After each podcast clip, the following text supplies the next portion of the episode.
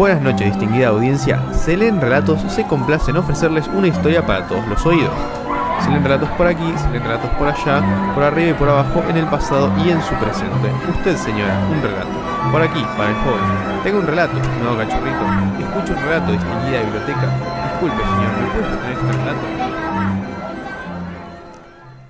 Y a- así comienza la segunda parte del programa. Fabro, yo soy la persona que Perdón. comienza, Sí, por Dios. totalmente. falta de respeto. Sí, sí. Eh, igual que no. atropello a la razón. Generalmente lo que pasa es que yo comienzo porque vos hacías las, los separadores. Claro. Me acostumbré a eso. Y este separador lo hice yo, entonces vos tendrías que haber empezado. Mala No, mía. igual tiene musiquita y soniditos, así que como eh, te- te- yo como productor del programa, al igual que vos.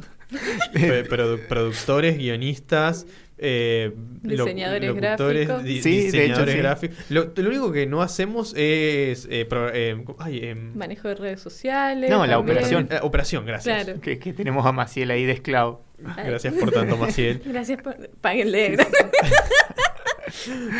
Em, Pero bueno. pero yo eh, queda bien, quien sea que entre, porque hay soniditos, así que se para correctamente. Pero ahí ya estrenamos, bueno, estrenamos el separador de antes, de la- del horario de protección mayor. Ahora estrenamos este y todavía queda uno para estrenar, así que quédense para más separadores. Podemos hacer un programa solo de separadores. Podríamos hacer un programa de separadores igual, ¿eh? Totalmente. Es, es interesante.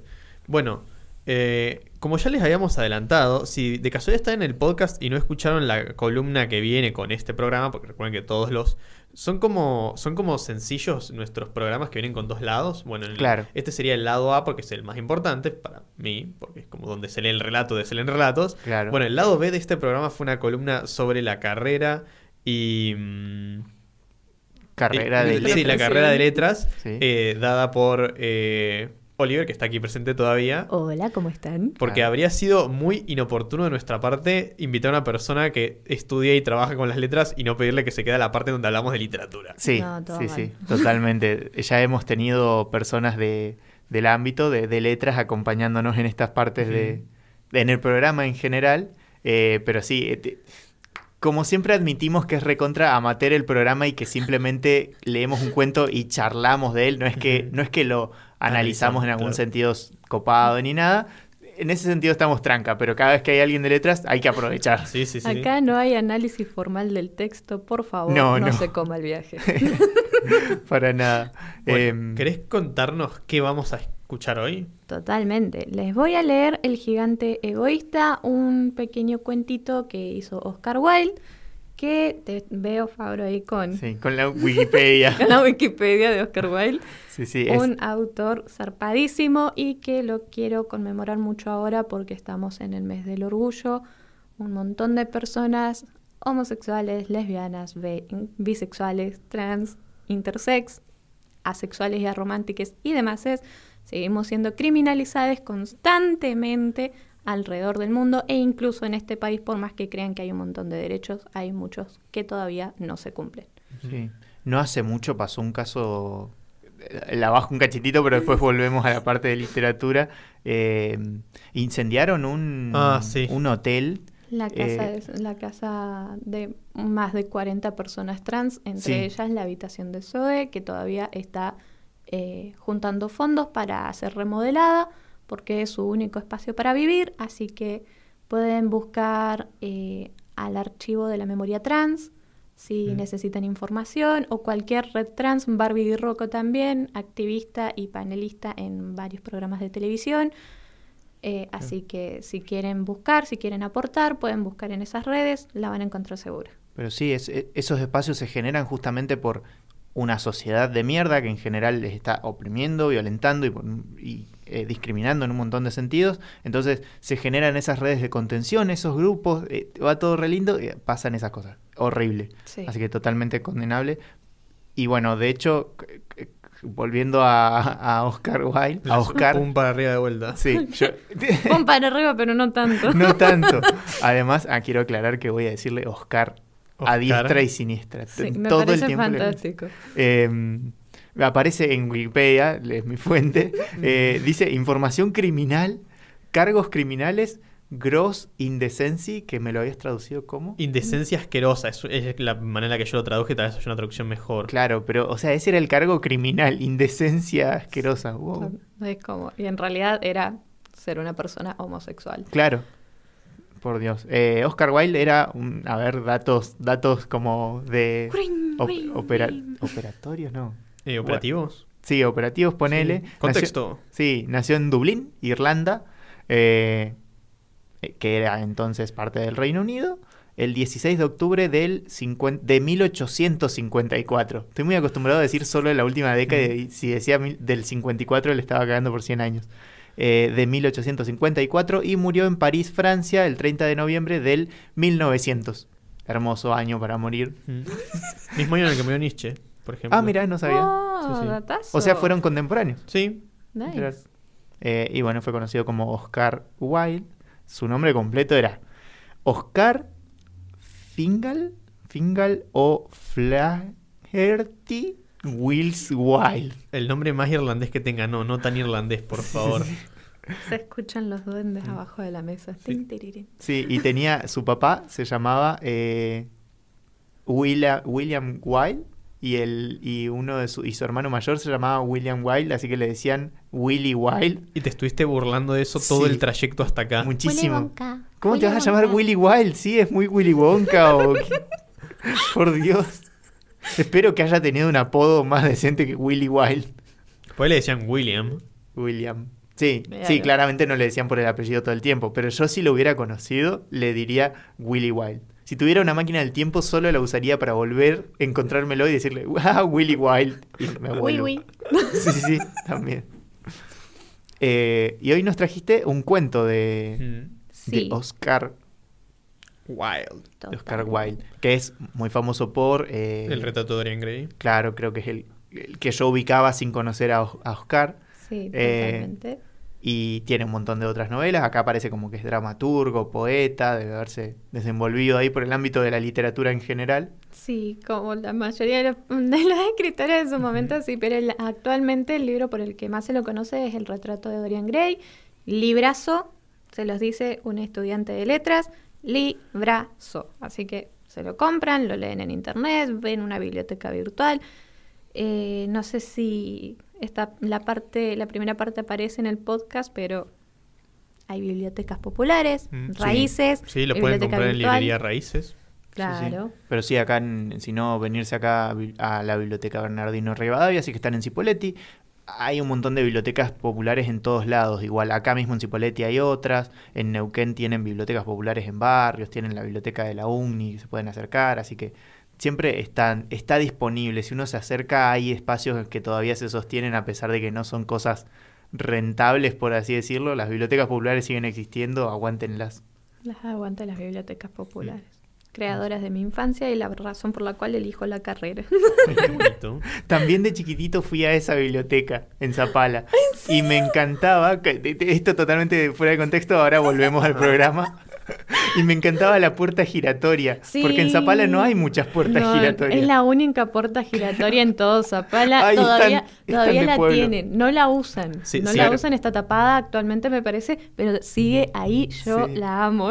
Yo siempre entraba por ahí. Yo vivía arriba, Ajá. un par de cuadras más arriba, y la entrada tendría que ser por el lado de las rejas, el costadito. Sí. Pero yo me hacía, me comía la media cuadra igual para entrar por la puerta Sí, giratoria, ¿eh? Totalmente. Si, esto fuese una comedia, eh, esto llevaría a un flashback en donde les veríamos a ustedes en Zapala jugando en esa puerta sin saber que se iban a encontrar 15 años después, no sé. Claro, encima tenés 24 años. Sí, Sí. edad. Yo tengo 24 años. Existe la posibilidad de que hayamos estado en los mismos espacios. Hay mucha chance. Sí, sí, sí, sí. Hagamos una máquina del tiempo y comprobémoslo. Volviendo a... Volvemos, eso fue fuera de contexto, volvemos al programa. Eh, hoy entonces el cuento nos comentaste que se llamaba El gigante... Egoísta. El gigante egoísta, gran título. Me hace Sí. acordar al gigante de hierro, solo que el gigante de hierro no era egoísta. No, El gigante de hierro era un amor. Sí, sí. Les lo- recomendamos lo esa película. mucho.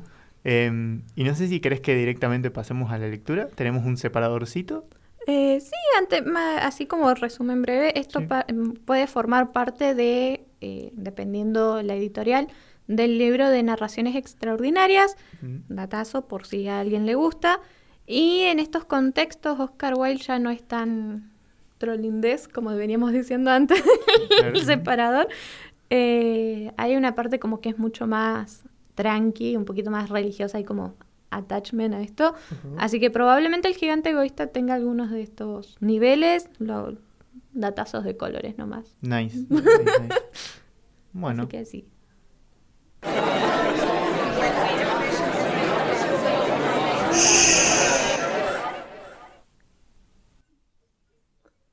Todas las tardes, a la salida de la escuela, los niños se habían acostumbrado a jugar al jardín del gigante. Era un jardín grande y hermoso, cubierto de verde y suave césped. Dispersas sobre la hierba brillaban bellas flores como estrellas, y había una docena de melocotones que, en primavera, se cubrían de delicados capullos rosados y en otoño daban sabroso fruto. Los pájaros se posaban en los árboles y cantaban tan deliciosamente que los niños interrumpían sus juegos para escucharlos. ¡Qué felices somos aquí! se gritaban unos a otros. Un día, el gigante regresó. Había ido a visitar a su amigo, el ogro de Cornualles, y permaneció con él durante siete años. Transcurridos los siete años, había dicho todo lo que tenía que decir, pues su conversación era limitada y decidió volver a su castillo. Al llegar, vio a los niños jugando en el jardín. ¿Qué estáis haciendo aquí? le gritó con voz agria. Y los niños salieron corriendo. Mi jardín es mi jardín, dijo el gigante. Ya es hora de que lo entendáis, y no voy a permitir que nadie más que yo juegue en él. Entonces construyó un alto muro alrededor y puso este cartel. Prohibida la entrada. Los transgresores serán procesados judicialmente. Era un gigante muy egoísta. Los pobres niños no tenían ahora dónde jugar. Trataron de hacerlo en la carretera, pero en la carretera estaba llena de polvo y agudas piedras, y no les gustó. Se acostumbraron a vagar, una vez terminadas sus lecciones, alrededor del alto muro, para hablar del hermoso jardín que había al otro lado. ¡Qué felices éramos allí! se decían unos a otros. Entonces llegó la primavera y todo el país se llenó de capullos y pajaritos. Solo en el jardín del gigante egoísta continuaba el invierno. Los pájaros no se preocupaban de cantar en él desde que no había niños, y los árboles se olvidaban de florecer. Solo una bonita flor levantó su cabeza entre el césped, pero cuando vio el cartel se entristeció tanto pensando en los niños que se dejó caer otra vez en tierra y se echó a dormir. Los únicos complacidos eran la nieve y el hielo. La primavera se ha olvidado de este jardín, gritaban. Podremos vivir aquí durante todo el año. La nieve cubrió todo el césped con su manto blanco y el hielo pintó de plata todos los árboles. Entonces invitaron al viento del norte a pasar una temporada con ellos y el viento aceptó. Llegó envuelto en pieles y aullaba todo el día por el jardín, derribando los capuchones de las chimeneas. Este es un sitio delicioso, decía. Tendremos que invitar al granizo a visitarnos. Y llegó el granizo. Cada día durante tres horas tocaba el tambor sobre el tejado del castillo hasta que rompió la mayoría de las pizarras y entonces se puso a dar vueltas alrededor del jardín corriendo lo más veloz que pudo. Vestía de gris y su aliento era como el hielo. No puedo comprender cómo la primavera tarda tanto en llegar, decía el gigante egoísta, al asomarse a la ventana y ver su jardín blanco y frío. Espero que este tiempo cambie. Pero la primavera no llegó, y el verano tampoco. El otoño dio dorados frutos a todos los jardines, pero al jardín del gigante no le dio ninguno. Es demasiado egoísta, se dijo. Así pues, siempre era invierno en la casa del gigante, y el viento del norte, el hielo, el granizo y la nieve danzaban entre los árboles. Una mañana el gigante yacía despierto en su cama cuando oyó una música deliciosa, Sonaba tan dulcemente en sus oídos que creyó que sería el rey de los músicos que pasaba por allí. En realidad, solo era un gilgurecillo que cantaba ante su ventana. Pero hacía tanto tiempo que no oía cantar un pájaro en su jardín que le pareció la música más bella del mundo. Entonces el granizo dejó de bailar sobre su cabeza, el viento del norte dejó de rugir, y un delicado perfume llegó hasta él, a través de la ventana abierta. Creo que, por fin, ha llegado la primavera, dijo el gigante, y saltando de la cama miró al exterior. ¿Qué es lo que vio? Vio un espectáculo maravilloso. Por una brecha abierta en el muro los niños habían penetrado en el jardín. Habían subido a los árboles y estaban sentados en sus ramas. En todos los árboles que estaban al alcance de su vista había un niño. Y los árboles se sentían tan dichosos de volver a tener consigo los niños que se habían cubierto de capullos y agitaban suavemente sus brazos sobre las cabezas de los pequeños. Los pájaros revoloteaban y parloteaban con deleite, y las flores reían irguiendo sus cabezas sobre el césped. Era una escena encantadora. Solo en un rincón continuaba siendo invierno.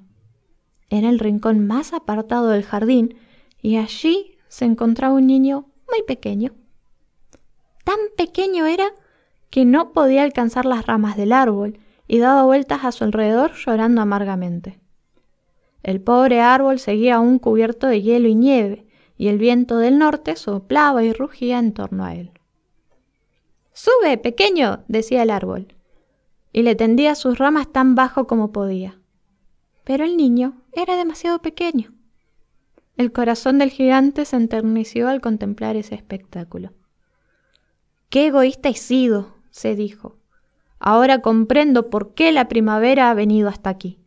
Voy a colocar al pobre pequeño sobre la copa del árbol. Derribaré el muro y mi jardín será el parque de recreo de los niños para siempre. Estaba verdaderamente apenado por lo que había hecho. Se precipitó escaleras abajo, abrió la puerta principal con toda suavidad y salió al jardín.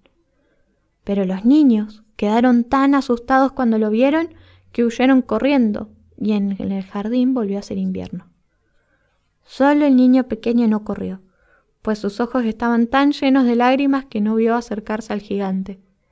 Y el gigante se deslizó por su espalda, lo cogió cariñosamente de su mano y lo colocó sobre el árbol.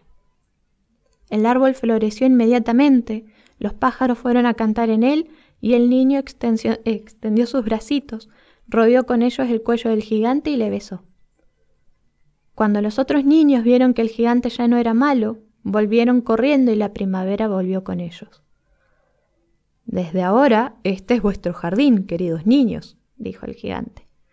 Y cogiendo una gran hacha, derribó el muro. Y cuando al mediodía pasó la gente yendo al mercado, encontraron al gigante jugando con los niños en el más hermoso de los jardines que jamás habían visto. Durante todo el día estuvieron jugando y al atardecer fueron a despedirse del gigante. Pero, ¿dónde está vuestro pequeño compañero, el niño que subía al árbol? preguntó. El gigante era a este al que más quería porque lo había besado. No sabemos, contestaron los niños. Se ha marchado. Debéis decirle que venga mañana sin falta, dijo el gigante. Pero los niños dijeron que no sabía dónde vivía y nunca antes lo habían visto. El gigante se quedó muy triste. Todas las tardes, cuando terminaba la escuela, los niños iban y jugaban con el gigante, pero al niño pequeño, que tanto quería el gigante, no se le volvió a ver. El gigante era muy bondadoso con todos los niños, pero echaba de menos a su primer amiguito y a menudo hablaba de él. Cuánto me gustaría verlo, solía decir. Los años transcurrieron y el gigante envejeció mucho y cada vez estaba más débil. Ya no podía tomar parte de los juegos, sentado en un gran sillón, y veía así a los niños jugar y admiraba su jardín. Tengo muchas flores hermosas, decía, pero los niños son las flores más bellas. Una mañana invernal miró por la ventana mientras estaba vistiendo. Ya no detestaba el invierno, pues sabía que no es sino la primavera adormecida y el reposo de las flores. De pronto se frotó los ojos atónicos, los ojos atónitos y miró y remiró. Verdaderamente era una visión maravillosa. En el más alejado rincón del jardín había un árbol completamente cubierto de hermosos capullos blancos. Sus ramas eran doradas, frutos de plata colgaban de ellas y debajo, de pie, estaba el pequeño al que tanto quiso. El gigante corrió escaleras abajo con gran alegría y salió al jardín. Corrió precipitadamente por el césped y llegó cerca del niño. Cuando estuvo junto a él, su cara enrojeció de cólera y exclamó ¿Quién se atrevió a herirte? Pues en las palmas de sus manos se veían las señales de dos clavos y las mismas señales se veían en los piecitos. ¿Quién se ha atrevido a herirte? gritó el gigante. Dímelo para que pueda coger mi espada y matarle. No, replicó el niño, pues estas son las heridas del amor. ¿Quién eres? dijo el gigante, y un extraño temor lo invadió, haciéndole caer de rodillas ante el pequeño. Y el niño sonrió al gigante y le dijo, Una vez me dejaste jugar en tu jardín, hoy vendrás conmigo a mi jardín, que es el paraíso. Y cuando llegaron los niños aquella tarde, encontraron al gigante tendido, muerto bajo el árbol, todo cubierto de capullos blancos. Se leen relatos. Un té de hierbas ensoñadoras, cosechadas en granjas de la medianoche, acompañadas de suaves comentarios no literarios que empiezan en 3, 2, 1. Qué bueno que ahora tenemos separadores porque me da el tiempo de arreglarme el pelo después de ponerme los auriculares. Me encanta el separador. ¡ah! Vamos, está aprobado. Bueno, ¿saben que también está muy aprobadísimo? ¿Qué? El cuento que acabamos de escuchar. Sí. Eh, s- Primero el cuento y segundo la eh, locución. Todo muy, sí, bien, sí. muy bien leído. Muchas Ay, gracias. gracias. Sí, sí. Estoy practicando desde la infusión literaria. Está muy bien. Pues nos sirve. Eh, y cuando pusiste voz de locutora al principio fue genial. Ay, la puedo repetir si quieren. Ah. Sí, por favor, para que lo escuche gente del podcast. Claro. Claro, porque la primera parte no está. Bueno, buenas noches, buenas noches, ¿cómo están? Espero que hayan disfrutado el relato. Este podcast se llama Se leen relatos, que también se pasa por la Radio Moral 91.1, Cipoletti, Río Negro. Oh Es my god. Muy, muy genial. Qué hermosura. Bueno, este programa va a ser un poquito diferente porque normalmente yo ah, en este momento tendría delante mío una hoja con un montón de anotaciones e ideas como para ir hablando. En este momento no tengo nada, está vacío, están mis anteojos y mi teléfono que no Sí. tienen nada. Tenemos que admitir Eh, que hicimos que Oliver le, le tiramos un fardo impresionante de conseguir el cuento, vení, léelo y, y encima la columna es sobre vos. así que- Sí, sí, sí, básicamente te, te No. hicimos hacer nuestro trabajo. No. Es, Nos es mi el programa. programa. Ahora Sí, sí. es- Sí, sí. se leen relatos con Oliver Couso. Ay, Totalmente. Listo, se van. Despedidos. Bueno, Nos podemos dedicar solo a, a la elección de la música. Claro. ey, es un gran trabajo la elección de la música. Sí. Arre que Sí, igual siempre sí. pongo la- el aleatorio de Spotify, pasa lo que parece. Pero bueno. Yo puse un gran tema para el final. Espérenlo en la radio, espérenlo. Eh, Y, y no se van a enterar cuál es el tema si están escuchando el, desde el podcast. eh, pueden escuchar alguna vez en vivo el programa.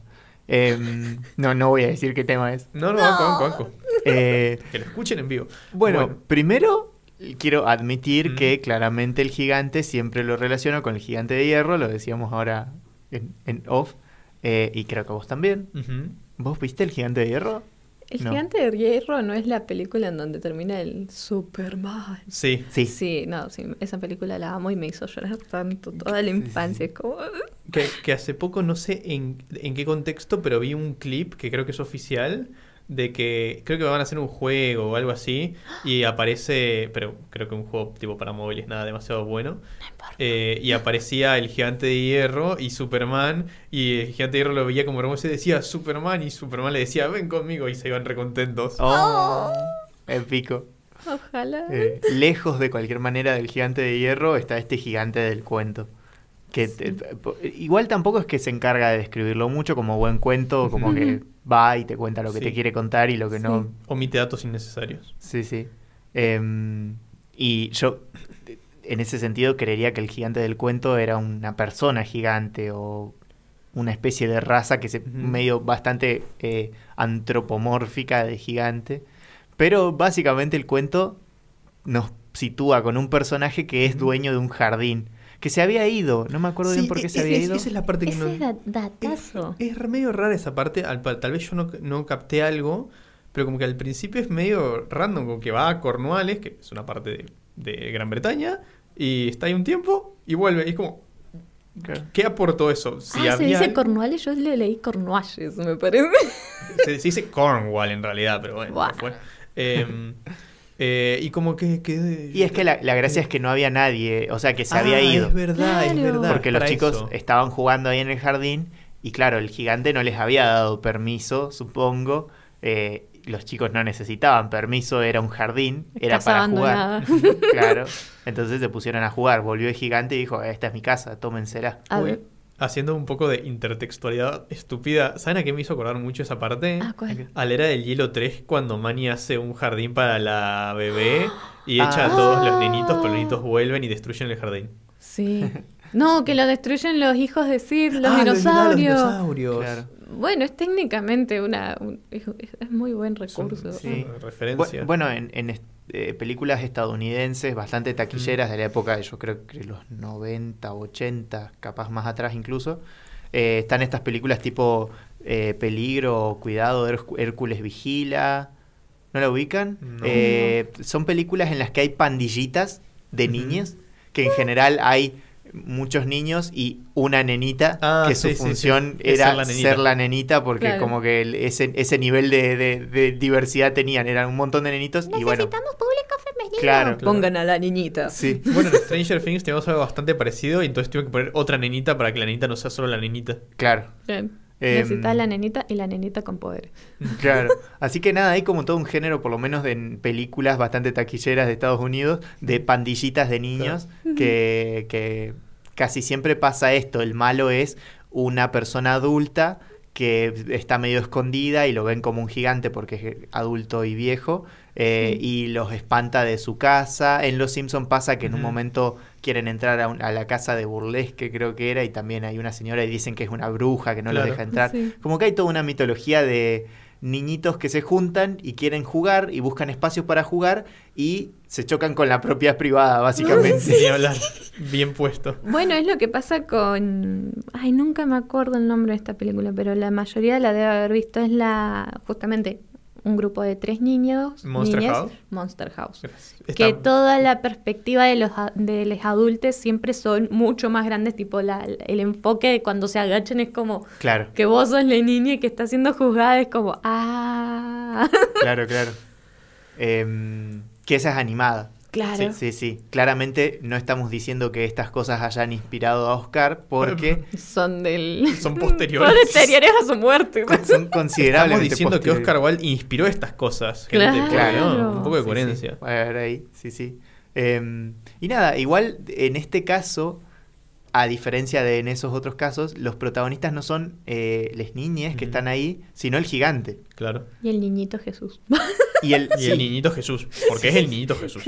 No lo dice, pero es el niñito Jesús. sí, durísimo ese final. Si quieren, comentamos el final enseguida. Es un Sí. montón. Sí, yo no me lo esperaba para nada. Me pegó durísimo. Muy, Ah. muy heavy. Hubo lágrimas acá. Sí, sí, sí, sí, sí. Es, es que, De vuelta, decíamos en, en off que lo que tiene este, este final es que se muere el protagonista, pero es un final feliz. sí, Está, vos decías, Fabro, que estamos acostumbrados a una cosa muy Disney, de que si se muere el protagonista es triste, de que el final feliz es vivieron felices para siempre. Acá el final feliz es se murió y fue al paraíso con Jesús. Ese es el final feliz. claro, eso es lo hermoso. Sí, como sí. que logró eso. ¿Y no habrá sido que este, este cuento lo inspiró el de Bambi? Puede ser. La mamá de Bambi está feliz con Jesús. claro. No, igual en Bambi. ¿Se Sí, puede no- spoilear una película tan vieja? Es No. es de hace 80 Es de años. hace 80 años. Ya nadie la ve, ni siquiera la pasan por Disney. Claro. Está en. Disney Plus igual. Está en Disney Plus, sí. Ah, mira, a la pobre madre de Bambi la mata un cazador. es De un mucho más- escopetazo. claro, es sí, mucho más picante acá. Eh, de hecho, te cuenta que se volvió viejo el gigante, o sea, Claro. disfrutó toda su vida eh, compartiendo ahora con los niños del jardín, como que aprendió eso, básicamente aprendió a compartir. Sí. eh, Pasó el jardín. Claro, Ay, literalmente. mal. Pero sí, totalmente está esto de ahí del jardín, del Edén y etcétera. Em, pero también eh, yo también como que siento que es raro que nunca consiguió compartir con el nenito ese chiquitito. Como que siempre disfrutó con los niños, pero siempre mencionaba, ay, ojalá viniera ese nenito chiquitito. Como que siempre le quedó esa, esa falta ahí. Que después, bueno, al final se vuelve todo hermoso porque se encuentra con él, resulta que era Dios, y.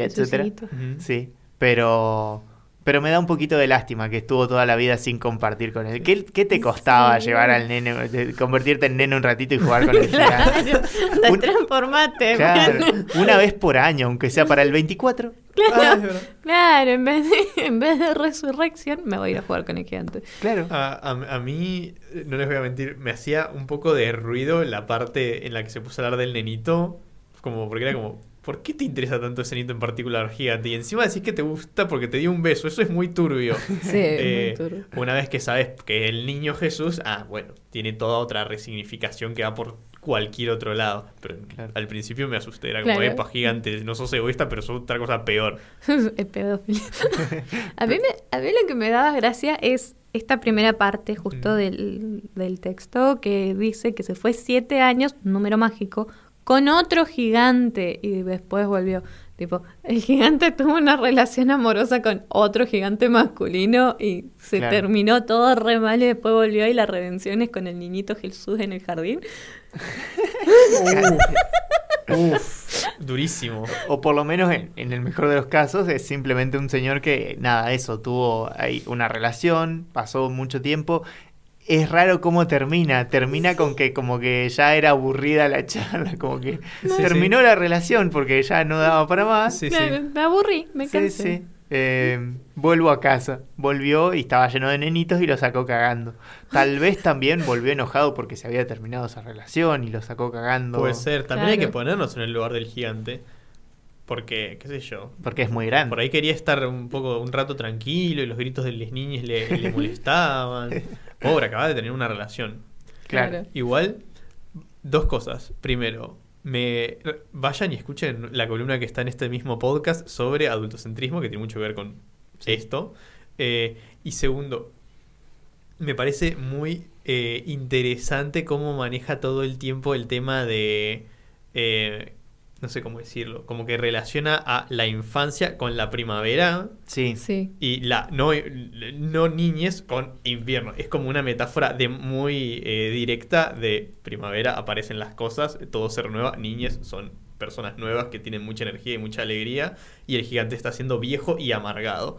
Es como funciona muy directamente. Claro. Bueno, justamente, yo dije, acá no hay análisis formal del texto. Eh, Ya sé que dije eso, pero sí hay un análisis formal del texto. Ah, Vamos, momento análisis formal del texto. Porque este es un recurso literario bastante utilizado antes de Oscar Wilde. Eh, en relación a que lo juvenil, todo aquello que aporta vida, todo aquello que es enérgico, está relacionado siempre a la primavera. Justo estaba en española, saludo, profe. Ameme, pro- aprobeme. Eh, de que justamente estábamos analizando un texto donde la juventud de la damisela está relacionada al color rojo, la primavera, los colores vivos como el amarillo, el blanco, todas Claro. estas cosas, el rosado. Y acá también sucede. Las infancias son la, la fuente de la juventud en este momento, juventud divino tesoro. Y el gigante, que es un grandote, amargado y encima egoísta, es el invierno, es el frío, Claro. es el granizo.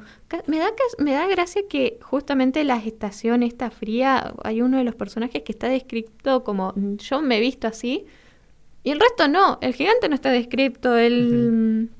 Otras partes de las estaciones no están descritas, otros tipos de climas tampoco. Me, me- me da mucha curiosidad eso, tendría que analizarlo más a fondo en casa. Ni Nice. Tema Eh, para otra columna. Ah. Ah, Sí, sí, por mi parte, eh, es como que sí, está esto de asociar la primavera a la juventud, los niños a la primavera, la alegría, algarabía, etcétera, y por el lado del invierno lo, lo triste. Me agrada porque para mí es como que yo experimento así las estaciones, la primavera y el verano las re disfruto y el invierno para mí es un bajonazo. Eh, y sé que mucha gente que es Team Invierno me, me odia por eso y aguante el, el invierno Ah, en- ah. para esas personas. Justo a vos te banco porque se entiende por el contexto histórico. Claro. Si no, no, no banco. Claro. No, no, no. no. El contexto histórico es la pila de nieve hasta las rodillas. Sí, y Sí, sí, sí. Eh, Interior del Neuquén, no Sí, lo sí, sí, sí, entenderías. sí. Claro, pero en, es- en ese sentido justamente es como que hay una relación con las estaciones que dependiendo del lugar en donde estés, el cuento te llega o no desde ese lado, porque como que yo supongo que alguien, por ejemplo, que ama el invierno y detesta muchísimo el verano, eh, capaz lee el cuento y es como, ay, pero el, el gigante estaba re en la suya en el invierno, ¿por qué quiso cambiar eso? Sí, le- no, no le estaban rompiendo las pelotas, estaba fresquito, podía estar ahí adentro en su... Total, el gigante parecía que no laburaba tampoco. Claro. Así que estaba como re piola, se había quedado así. Claro, pasa, una interpretación válida. Sí, sí, pasa Tal mucho con, con esto de lo, en general, las, las Mm. cosas, las relaciones simbólicas que se establecen, que yo qué sé, si un, si el cuento de repente circula alrededor del color negro y para esa persona el color negro, no sé, es algo malo o triste o, no sé, peligroso o algo así, y de repente lo lees desde otra cultura en la que el negro está recopado, eh, lo recibís raro el cuento, como que hay Sí. algo raro ahí. En ese sentido supongo que el cuento es un cuento que eso, si de repente justo el invierno, no- te pasa eso con las estaciones, una relación diferente, el cuento te debe quedar ahí como medio Sí, este cuento es muy discriminador para las personas con alergias. también. Tal Me cual. siento totalmente eh, en situación de ofensa para con este cuento.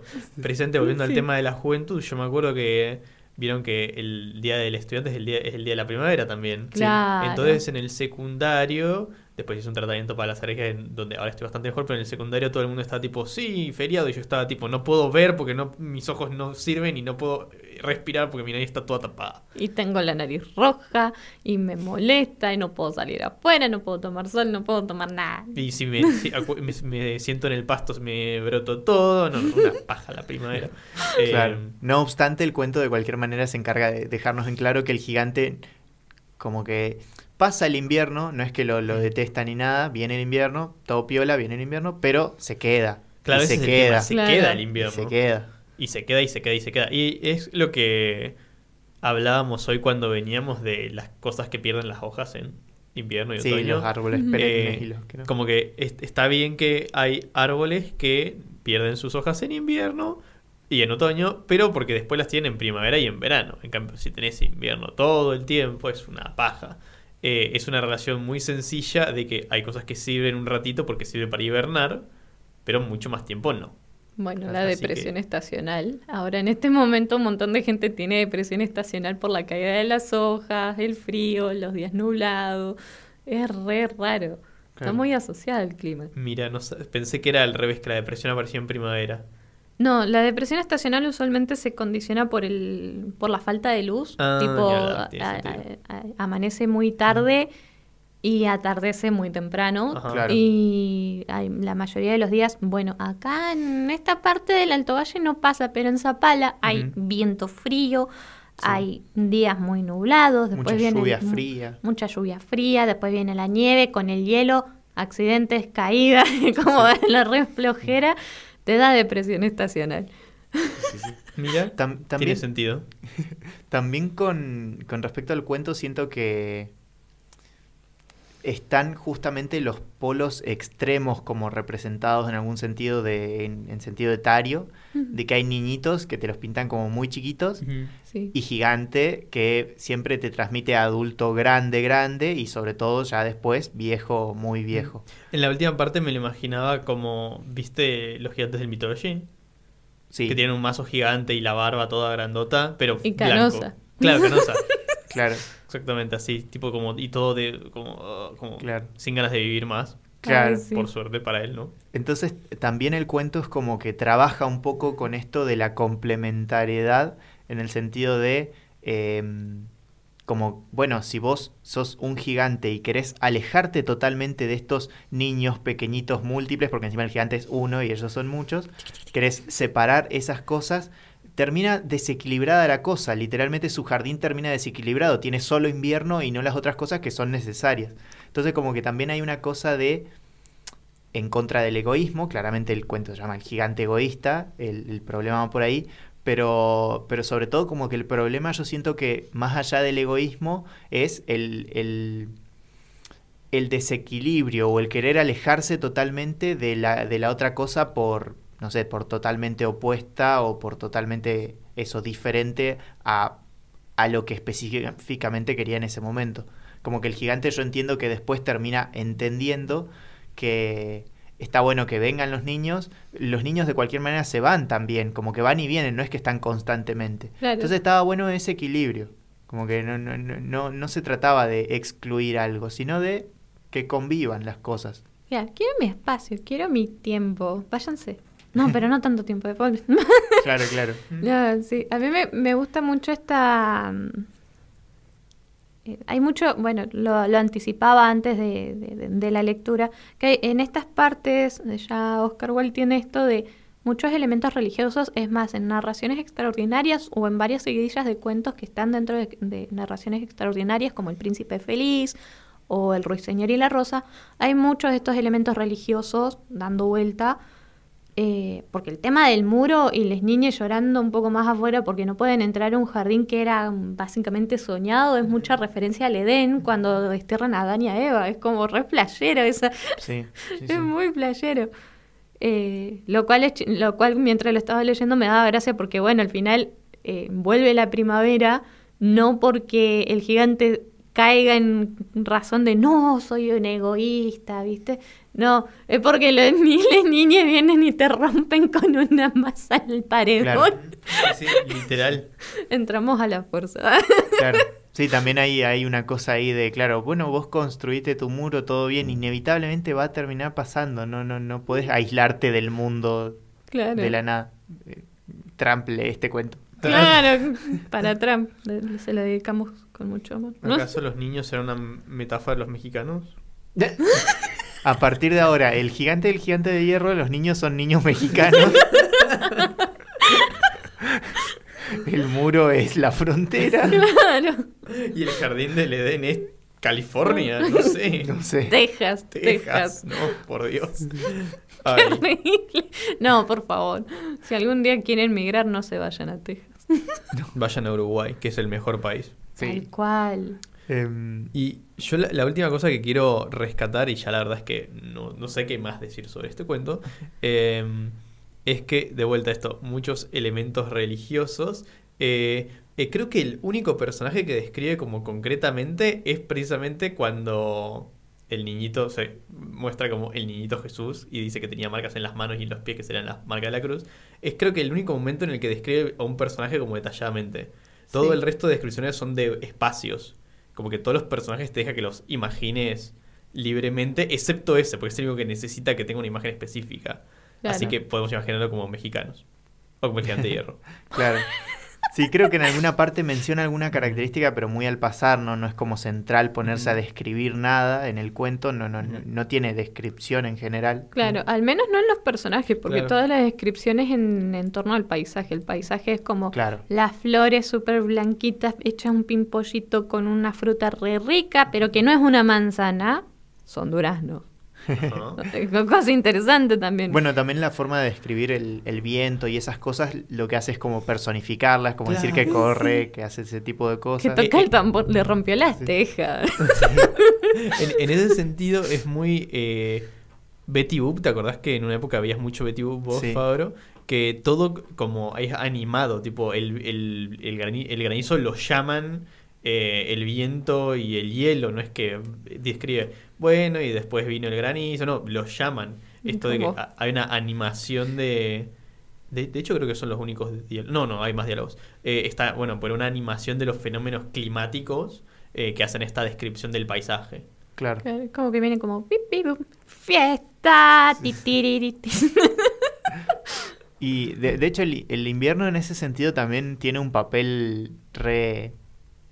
un poco triste en el cuento, porque está medio personificado y entonces vos como que te lo imaginás entonces como una persona que no es querida, Sí, porque termina siendo la condena que recibe el, el gigante. claro. Eh, o sea, la condena es que permanezca ahí. De cualquier manera, en un- una parte del cuento dice que después viene el invierno de nuevo, cuando ya se solucionó todo, y el gigante está bien porque entiende que es... eh, que es como una instancia previa a la primavera, o una Claro. cosa así, como Ah. que ahí lo, lo deshumaniza y como, como que dice, bueno, entiende que es una cosa que tiene que ir pasando. Claro, no es algo que queda para siempre. E incluso la muerte del gigante ocurre en invierno. Donde de vuelta no lo personifi- no, eh, personifica al, al invierno, pero sí lo hace ver como una caracteri- característica triste igual porque se muere el gigante. Claro, y la claro. única parte bonita y, di- y- y linda de, la, de este final es básicamente la aparición del niño chiquito en un árbol de oro, que es el niñito Jesús, y le dice, ah, está todo bien, vení. Y se Claro. Sí, sí. es muy loco que nada, eso, me- comparado con otros otras mitologías, otras cosas en las que que- venga un ser sobrenatural a buscarte en tu último momento de vida suena a la parca, Sí, Sí. sí, sí. sí. no al niño Jesús. Y suena- claro, y suena a un final triste, no a un final feliz. Y sin embargo acá tenemos algo bastante diferente, así que Igual eh, ahí vemos precisamente la importancia de terminar en el momento justo el relato. Porque este relato podría continuar hasta el momento en que los niños se encuentran el cadáver del gigante solo en el patio y se traumatizan. sí, Claro. menos mal que eso no pasa. Claro, no habla de que se traumatizan. Lo encuentran con flores, en la nieve, todo viejito. Sí, Con un árbol hermoso al lado. Claro, con un árbol Ah. hermoso al lado, pero no hay trauma. Sí, Tranqui. quedamos piola, quedamos Saben piola. analizar la muerte y pasar el luto, me encanta. Qué bien buena esa educación. Me encanta. Sí, Sí. sí. Así que bueno, concluyendo, no sean egoístas y, Y váyanse con el niñito Jesús. y acepten que las cosas que- que se complementan y se equilibran, no, no traten de borrar alguna parte. Tal cual.